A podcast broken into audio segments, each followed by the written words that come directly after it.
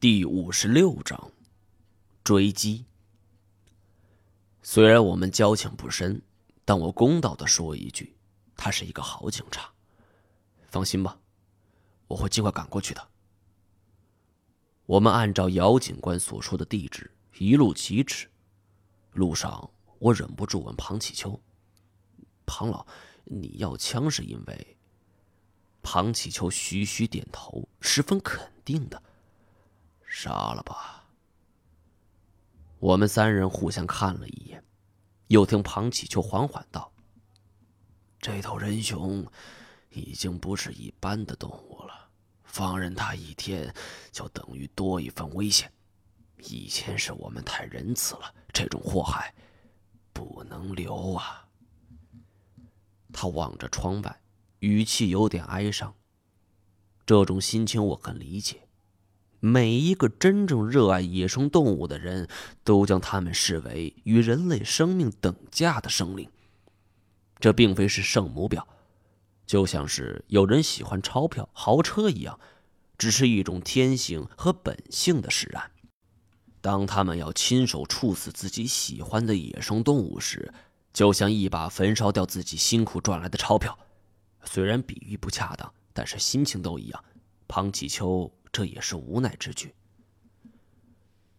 金锁看看我，想问问我的意思，我没等开口呢，听庞老的。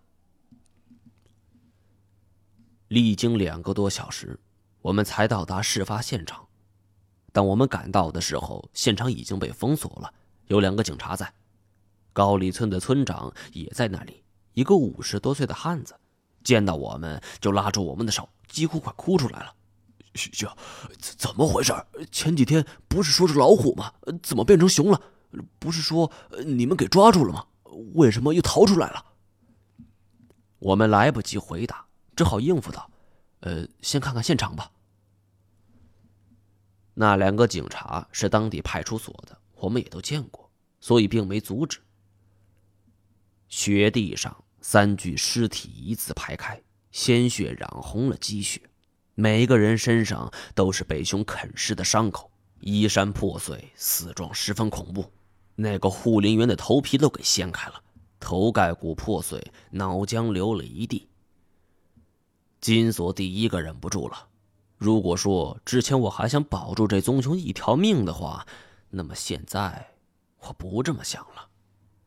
杀人棕熊的种种行为，之前是为了报复，而现在……已经变成了随意的杀戮。找过法医看过了吗？庞启秋看到积雪上杂乱的脚步，嗯，法医刚走。警察回答道：“法医说是昨天下午发生的，当场毙命。为什么没有搬动尸体？局里姚哥不让动，再说我们人手也不够。”我不忍心让这三个人曝尸在这天寒地冻的山里，来，搭把手，先抬上车。这两个警察知道姚警官对我们言听计从，也不再说什么，和我们一起把三具尸体抬上了警车。半个多小时过去之后，姚警官跟着市局同志赶到此处，看到车内三人的惨状时，很多人眼圈都泛红了。关系交好的几个人更是当场失声痛哭。庞启秋缓缓的踱步，走到副科长的面前。副科长，俄罗斯来的熊。副科长脸色极为难看。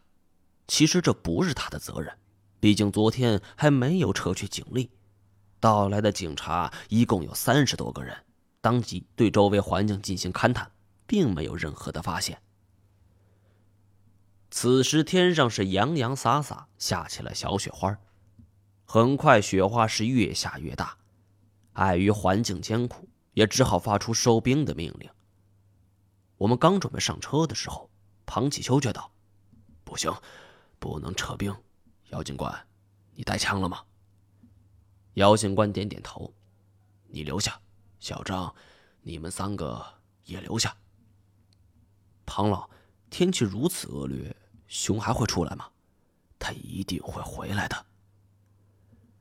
我很明白庞启秋这种十分肯定的底气到底从何而来。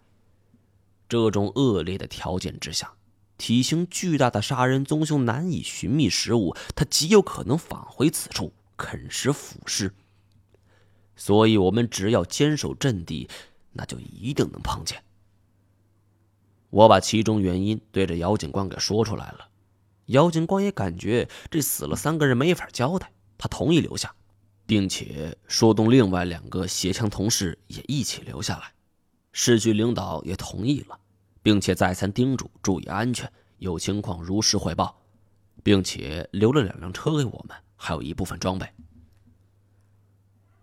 我们仔细商量了一下，因为风雪太大，就近选择前往高丽村躲避，而那个机关龙和东北虎的尸体也都还在，所以这个方法是可行的。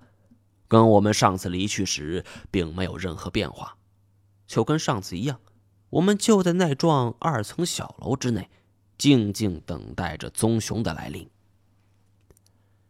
亲眼见到这家伙杀戮的场面之后，两个新加入的干警有些害怕，端着热水杯的手是抖个不停。